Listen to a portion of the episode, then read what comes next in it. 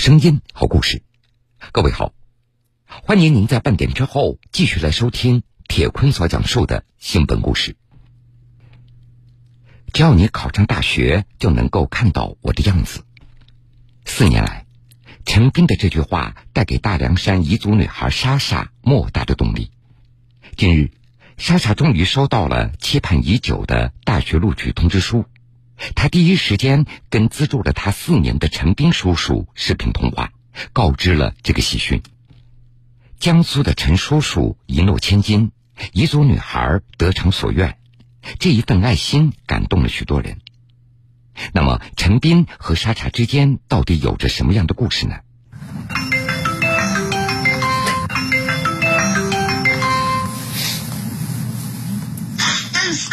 你干嘛呢？赶紧把新衣服穿上吧。那是在八月十八号中午，正在单位休息的陈斌收到一则视频电话：“陈叔叔，我拿到录取通知书了。”视频那头，女孩有点腼腆，不过笑容灿烂。她兴奋地说自己被四川民族学院给录取了，学的是财务管理专业，自己是村里的第一个大学生。感谢陈叔叔资助他，让他圆了大学梦。陈斌安静的听着，憨憨的笑着，时不时冒出一两句鼓励的话：“这是你自己努力的成果，以后上了大学还是要加油啊！”视频那头，女孩也一直在笑着，紧张到有些磕巴。我终于见到陈叔叔了，我觉得就像我的亲生父母一样。按照陈斌的说法。视频那头的姑娘叫莎莎，这是他们之间的约定。四年来，他们是第一次看到彼此的模样。原来，莎莎以前就说想见一见陈叔叔。陈斌告诉他，等你考上大学以后，我会主动的联系你，让你看看我的样子。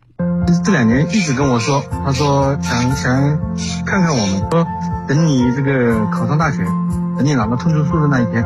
我说我会主动的跟你联系。先他拿到通知书了以后，他跟我视频了。挂了视频电话，陈斌在朋友圈当中写道：“收到远方的喜报，配图是莎莎的大学录取通知书。”自此，陈斌的同事和朋友才知道，他已经默默资助一个女孩四年了。陈斌今年四十六岁。他是国网江苏句容市供电公司边城供电所一名台区经理。对于他和莎莎的故事，用他的话说：“我只是一个普通人，如果能帮助一个孩子完成学业，走出大山，就算是尽了自己的一点微薄之力。”那么，陈斌怎么会和远在大凉山的莎莎认识的呢？时间回到四年前，二零一八年的夏天。陈斌和妻子在电视上看到了一部关于大凉山彝族孩子求学的纪录片，讲述了孩子们想通过教育和学习改变命运的故事。陈斌被孩子们身上的坚韧和执着所打动，于是和妻子商议以后，决定资助一个孩子。陈斌在网上联系到志愿者，并且通过志愿者认识了当地的一位副乡长。从对方的口中得知，有一个小丫头莎莎学习非常用功又懂事，但是因为家境贫困，父母打算孩子上完初中以后就出去打工。陈斌得知莎莎一直想上学，那一刻他就决定资助莎莎。丫头呢，上学很用功，很刻苦啊。每次放假回去呢，也就帮家里做事。他的父母意思就是说，初中上完了以后，家里没有钱啊。就是可能要出去打工的，但是这个小丫头呢，一心想上学。后来我就选择这个小丫头。在陈斌看来，当时自己的想法非常简单，不能看着孩子在该读书的年纪早早的出去打工。今年十九岁的莎莎家住在四川凉山彝族自治州布拖县韩木村，距离县城有一个多小时的车程。莎莎家中有兄妹三个人，她是最小的孩子，父母都已经年过六十岁，一家人靠种地为生。母亲患有严重的身体疾病，需要常年吃药，干不了重体力活。作为山里的孩子，莎莎从六七岁就开始下地帮着家里干农活。掰玉米、采青花椒、除草、施肥、喂猪等等，这是他每一个寒暑假的日常。不过他从来不觉得累，能帮家里干点农活，这是他唯一可以帮着父母做的事情。尽管生活不尽如人意，但这仍然不能阻挡莎莎成为一个爱笑的、乐观的姑娘。念初三的时候，看着生活艰难的父母，莎莎曾经一度想放弃学业。用她的话解释，那个时候我满脑子都是想外出打工挣钱，帮着家里减轻负担。我不想父母为了供我读书这样的辛苦。幸好那个时候陈叔叔出现了，我才能够继续的读书。关于莎莎的学习的情况，陈斌都是从班主任那里了解到的。所以当时从班主任那里得知有一个叔叔愿意资助自己，莎莎激动的同时也有些惊讶。在他看来，一个陌生人不知道他是谁，不知道他在哪里，却愿意帮助自己，对自己来说这是压力也是动力，更要好好的学习了。莎莎的目标就是努力的考上一个好的大学。高中期间，他每天早晨六点起床，晚上十一点半休息，学习非常刻苦。有时特别疲惫的时候，一想到有一份来自远方的鼓励，莎莎就浑身精力充沛，更有一种拼劲儿了。她一直觉得，远方的这位好心的叔叔就是自己心中的一道曙光，千万不能辜负他。到了高三冲刺的阶段，除了吃饭睡觉。其他时间，莎莎都在学习，成绩在班级当中都是前十名。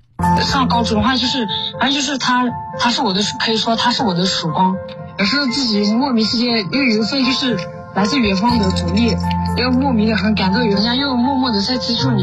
有时候心里心里真的有一有一种负罪感。有时候高三后期的时候也是越挫越勇，不是早早的起，早早的去学校。就是有时候进前十。在这四年里。莎莎，她始终记得陈叔叔对她说的那句话：“读书是为了自己，是要改变自己的命运。”根据了解，陈斌每个学期资助莎莎是两千元到四千元不等，四年下来将近三万元。而他平时的收入其实也不算高。陈斌还有一个女儿，比莎莎大一岁，他就像关心自己的女儿一样。事无巨细的向班主任了解莎莎的学习和生活情况。这次孩子考试成绩怎么样？有需要交的费用吗？孩子什么时候开学？天冷了，陈斌也会买好厚外套、裤子、鞋子寄过去给莎莎。感情那都是相互的。莎莎她也会经常给陈斌写信，表达她的感激之情。分享自己学习当中的各种收获或者失落，他会经常聊起自己的理想是当一名警察，能够帮助更多人。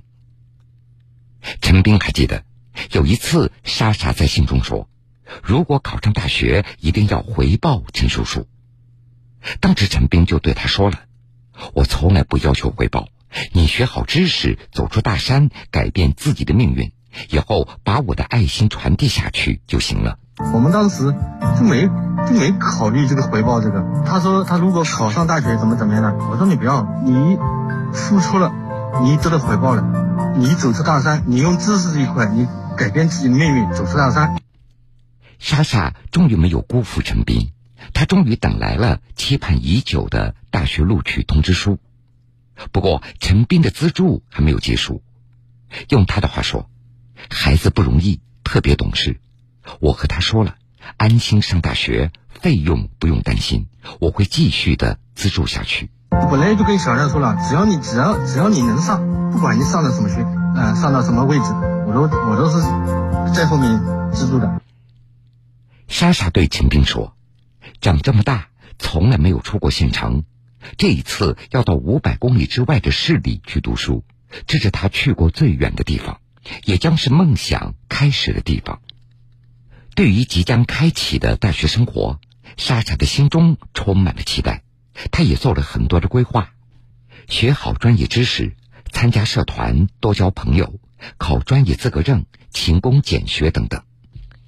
莎莎表示，自己会继续努力学习，争取考上研究生，以最好的成绩来回报他的陈叔叔。陈叔叔一直跟我说，不需要我的回报，但是做人要有一颗感恩的心。以后有机会了，我一定要去江苏，去陈叔叔的家乡看望他，也会把陈叔叔对我的爱心一直传递下去。陈斌资助女孩莎莎的那一份爱心，感动了很多人。扬州晚报、紫牛新闻联合阿里巴巴天天正能量为陈斌颁发了一万元奖金。陈斌表示，这些奖金他会继续用于资助，将这一份爱心继续的传递下去。独具魅力的声音，在你的耳边不曾离开。大家好，欢迎您收听铁坤所讲述的新闻故事。成熟稳健的气质，传递着一种力量。老汉住街头捡垃圾，坚持还所欠医药费的故事，让诚信老人黄福成获得点赞无数。他的凡人善举也引来了阿里巴巴天天正能量项目组的关注，奖励他五千元的正能量基金。新闻故事，耐人寻味，铁坤讲述，不容错过。欢迎各位继续来收听新闻故事。陈斌为彝族女孩莎莎在求学路上撑起了一片天。下面，这位耄耋老人却为一群孩子撑起了一片快乐的天空。寒暑假，这是孩子们尽情玩耍的时光。可是，对于父母不在身边的留守儿童来说，缺少大人的监护，假期也就成了安全事故发生的高发期。在江西省吉安市遂川县黄坑乡，一位八十岁的老人在过去的十年里，陪伴着留守儿童们度过了春夏秋冬，成了假期里孩子们的安全卫士、知心爷爷。清晨，八十岁的李坤平早早的准备好了图书和玩具，等待着孩子们的到来。李坤平是江西吉安遂川县黄坑乡的村民。十几年前，随着打工潮在村里兴起，越来越多的孩子也就成了留守儿童。到二零一二年，已经有一千两百多个孩子留守在家里。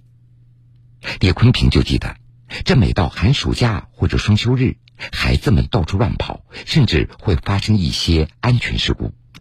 寒假、暑假的双休日啊，就是到处乱跑。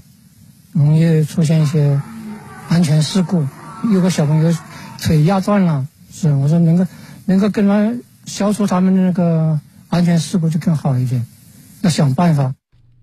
李坤平的担忧也是当地政府所关心的。二零一二年，县政府开始号召全县各地组建关爱留守儿童家园，不过因为资金的问题，响应的人非常少，但是。当时已经年过七旬的李坤平站了出来。一个阳光家园大概要三十五、三十万才办得起来，当时经济条件没没那么好啊，是吧？他说乡里面一下子拿不出这么多钱，最好是你们自己的房子能够供出来就更好。我说可以，我年纪大了，其实别的事情不能干，力所能及的事还是可以的。为了办好阳光家园。李坤平几乎拿出了自己的全部的积蓄，加上政府所提供的经费，他在自家布置起了图书阅览室，把家门口的空地规划成了运动场，免费为孩子们提供学习娱乐场所。每天差不多有四五十个，这个看看图书啊，做做游戏啊。暑假期间，阳光家园里欢笑声不断。孩子们早上八点来，下午六点走，看书、学习、运动、玩耍，一整天过得欢乐充实。李坤平曾经是村里的小学老师，照看孩子之余，他也会经常给孩子们辅导功课。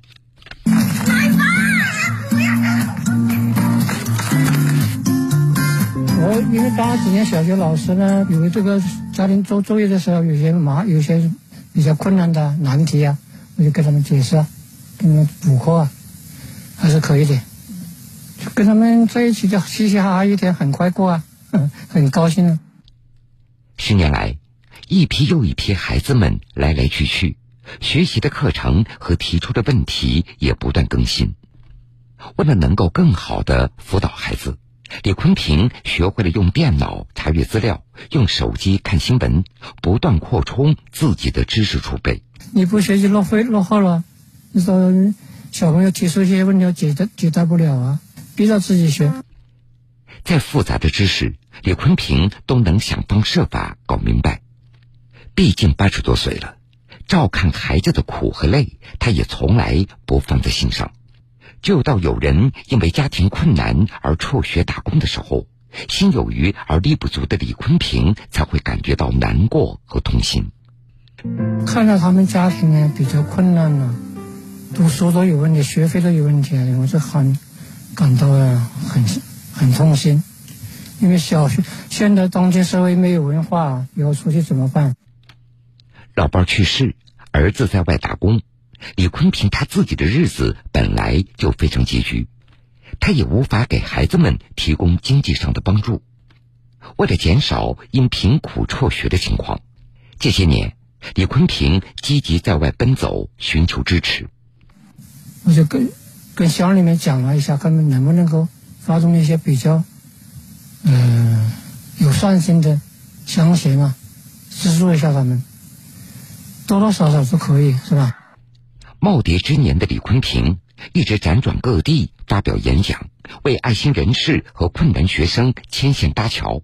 他也成了孩子们走出大山的助力者和摆渡人。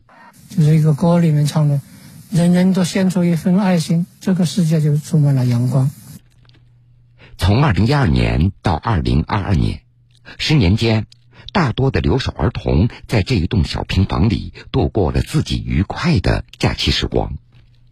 孩子们在长大，李坤平也在慢慢的变老。最近，他感觉到自己有些力不从心了。以后谁来代替他继续阳光家园的运行，照顾孩子们？这也成了李坤平现在最要紧的事情。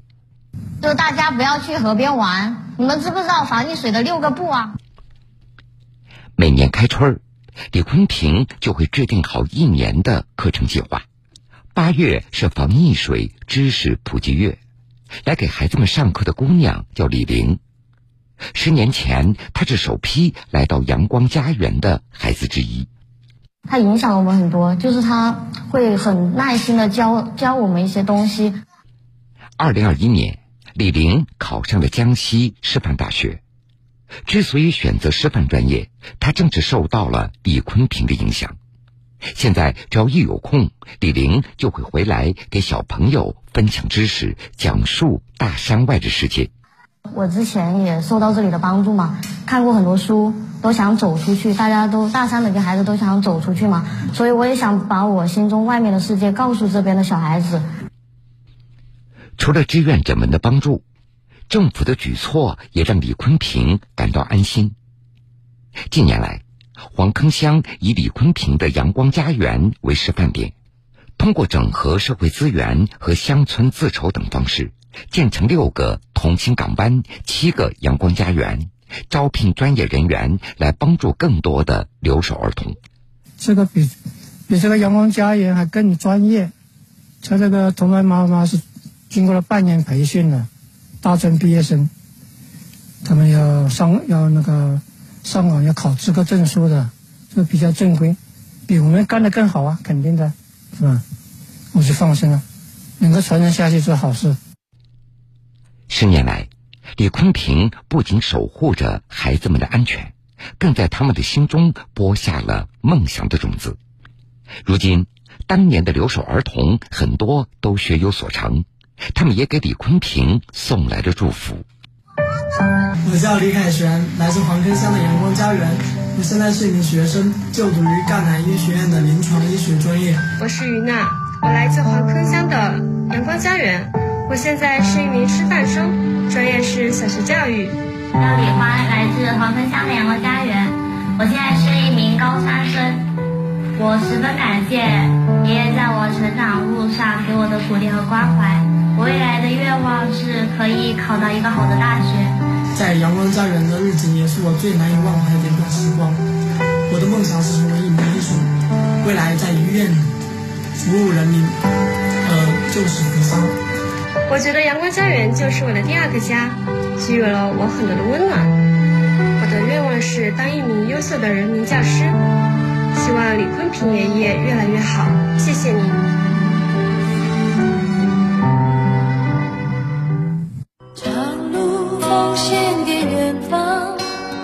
玫瑰奉献给爱情，我拿什么奉献给你，我的爱人？白云奉献给草场，江河奉献给海洋，我拿什么奉献给你，我的朋友？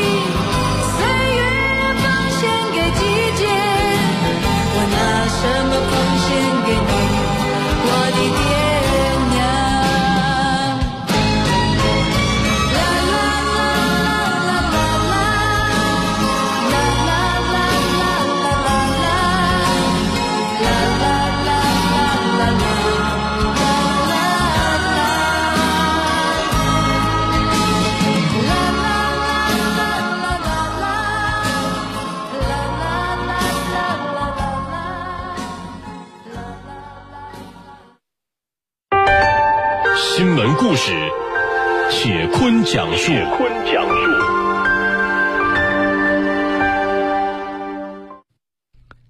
欢迎各位继续来收听新闻故事。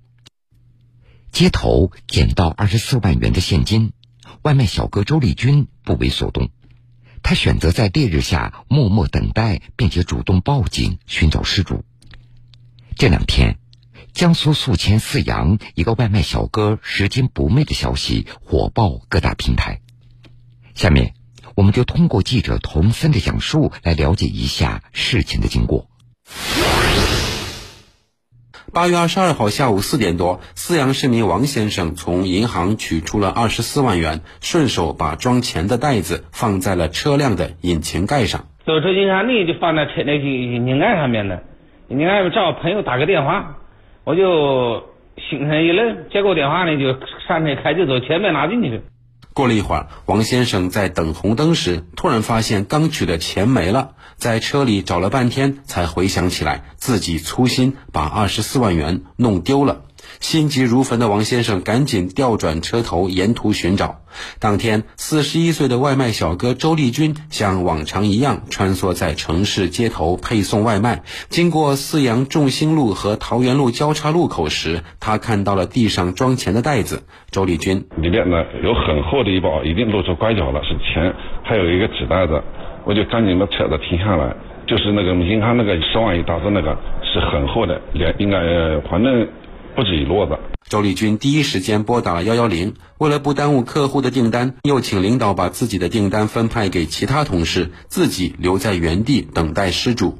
失主王仲祥后来就到酒店，就看这个外卖这个周师傅，呃，钱放在那电瓶车上，到那就问我，说你是不是找钱的？我说是的。周丽君的拾金不昧让王先生既感动又敬佩，因为数额较大。公安民警经过调取银行取款信息，进一步确认了失主身份，在民警的见证下，二十四万元物归原主。随后，周丽君婉言谢绝了王先生的酬谢，又继续开始接单送单，直到二十四号早上，王先生特意找到外送站点，送来了一面锦旗，再次表达感谢。单位领导和同事才得知周丽君。拾金不昧的举动，美团外卖四阳配送经理陈杰过来就是说给我们送个锦旗，然后我们才知道，就是这个叫周立军啊，周师傅这个骑手，那当时他是捡到人家钱了。平时在工作当中嘛，就是也属于那种勤勤恳恳、埋头苦干的，但是他做出这个事情，我觉得也是很正常的一个事情。